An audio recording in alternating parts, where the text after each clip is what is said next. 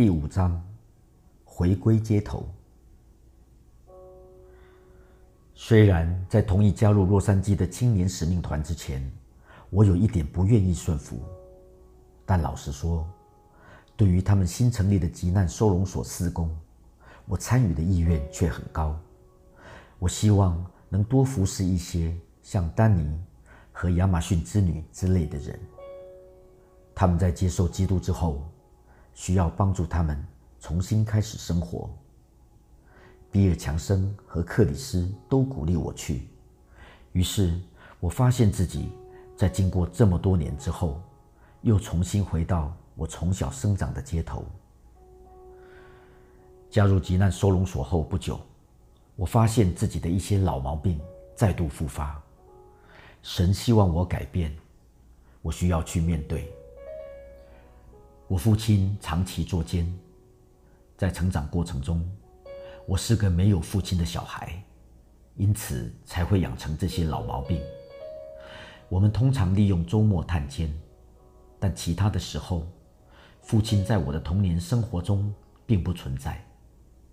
母亲在工厂上班，工作时间必须是别人的两倍才能养家糊口，所以我和我的兄弟们。大部分时候，交由祖父母和保姆照顾。在洛杉矶中区长大的我们，很快学会用拳头和逃跑的方式来处理所有的问题。对我们来说，最重要的事情是谁的拳头最厉害或跑得最快。从小，我学会以愤怒来掩饰我的害怕，透过暴力手段来保护我自己。因为我在急难收容所负责照顾街友，所以我立刻又恢复街头本色，自我保护的本能再次被启动，把旧有的全副武装重新穿上。有天晚上，在妓女收容所，我听见警铃响起，我冲过去一看，刚好看到一个男人闯入。这人是皮条客，他想来把替他工作的妓女抓回去。我丝毫不多加考虑的，用我最熟悉的方式处理，一拳挥出去，把他痛打一顿。我挥拳将他击倒，压在地上，狠狠揍他一顿，打到他从楼梯滚下去。最后他只好飞腿快逃。我不觉得这件事有什么严重，甚至从未质疑过自己的处理方式。对付街头分子，这是你唯一可以使用的方法。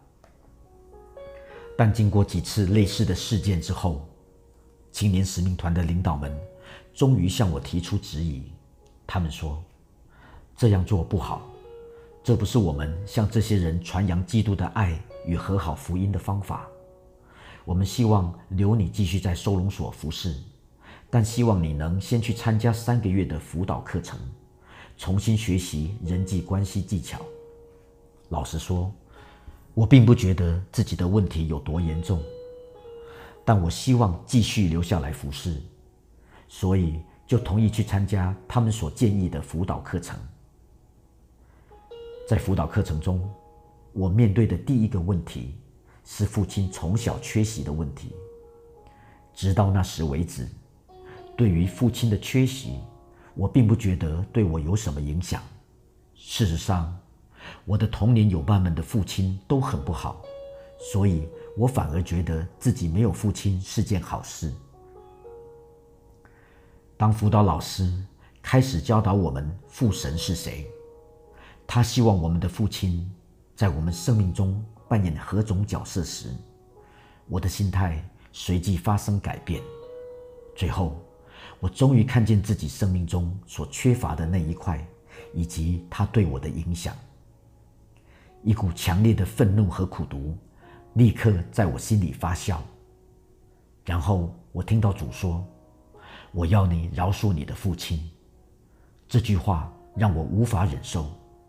我离开辅导中心，跑到隔壁一个小教会。神要我饶恕我的父亲，我觉得很生气，愤怒的不得了。我父亲才是应该求我饶恕的人。我在教会。发了一大顿脾气，几乎把教会给拆了。踢破大门，打破漂亮的玻璃窗，甚至连墓园的墓碑都不放过。等脾气发完了，我的手也受伤了，破皮流血。懊悔的感觉慢慢淹没我。我知道自己的鲁莽，可能让我无法继续完成辅导课程，回到收容所服侍。这时候，刚好有另一名青年使命团的学生过来，他看到我的杰作，立刻联络青年使命团同工。结果，他们并没有如我预期的责备我，叫我学习自制，然后让我卷铺盖回家。他们反而用爱心包容我，鼓励我处理自己的问题，弥补我的过失。他们也联络了教会牧师。向他说明我的情况，那位牧师非常仁慈和体谅，我赔偿了所有的损失。另一位本业是医生的青年使命团学员帮我包扎伤口。我回到教室，更多学习神的天赋心肠。经过这样的学习，我终于了解神要我为自己的苦读悔改，饶恕我的父亲，这样他才能医治我。帮助我领受天父的爱和祝福。在悔改后，我立刻沐浴在神无限丰富的爱、接纳和饶恕之中。后来，有一位教导天赋心肠的老师过来为我祷告，这是我得医治过程的最后一个步骤。下课休息时间，他从我后面过来，把手放在我肩膀上。自我保护的老本能立刻发作，我转过身给他一拳，可是拳头一出去，我心里立刻感到难过。我原以为自己那种愤怒的报复情节早已得到医治，我整个人情绪崩溃，他却只是安静地站起来为我祷告。我心里因为难过，所以无法真正理解他在为我祷告什么。但我觉得里面发生一些改变。后来有位童工告诉我，他那一天是为我破除暴力的灵。从那时起，好像我手掌中的一根刺被拔掉一样，那种本能的暴力反应和过度的警觉性立刻消失。辅导课程结束后，我回到洛杉矶。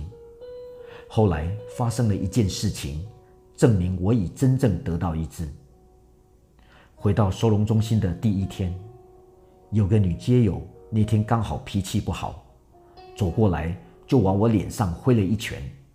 我虽然吓了一跳，但更让我惊讶的是，我对她竟然没有一点生气的感觉，只是为这个破碎的女人感到可怜。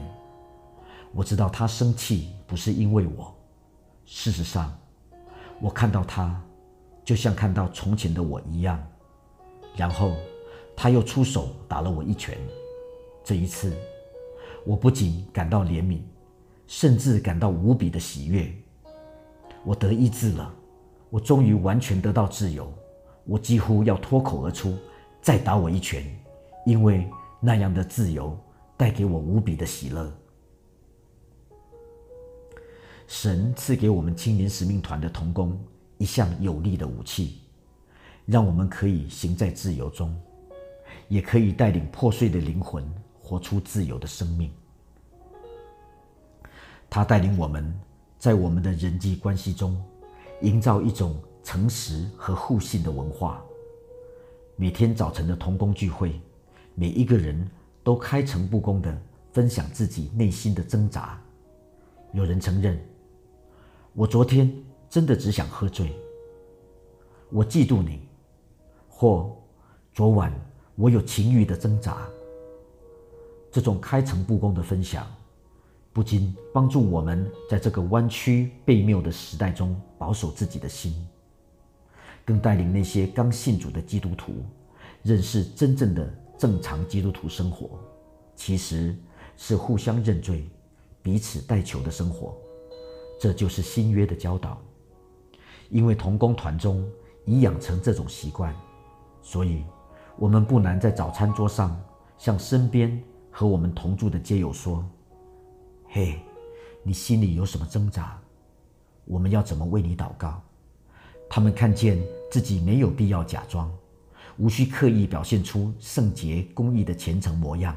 相反的，他们看见圣经如果有一个方程式的话，这个方程式就是神阻挡骄傲的人，赐恩给谦卑的人。我们都需要很多很多的恩典。青年使命团并未硬性规定这种彼此认罪的操练。但这是我们团队共同的选择，因为我们看见，若不每天公开面对自己面对的问题，这条路不会走太久。我们住在一个不是很安全的地区，从我家走到弟兄之家，只要过两条街，路上随便算一算，可能就有五十个妓女，他们当中许多人不仅贩卖毒品，也出卖身体。每一个收容所每天二十四小时都必须有人值班。如果你曾参与街友施工的话，你就知道，他们大部分人晚上不睡觉，很多人晚上都在吸毒。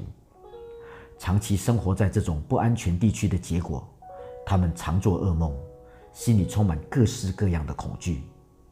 帮助这样的人带来的压力，容易让很多人。想要去找一个快速得到安慰和疏解的方法。神差遣一位保惠师给我们，但如果我们不与他连结的话，我们就会从别处去寻找不正当的冒牌的安慰。身为同工团的一员，我们努力彼此帮助对方，与我们真正的源头紧密连结。当然，这样的付出是值得的。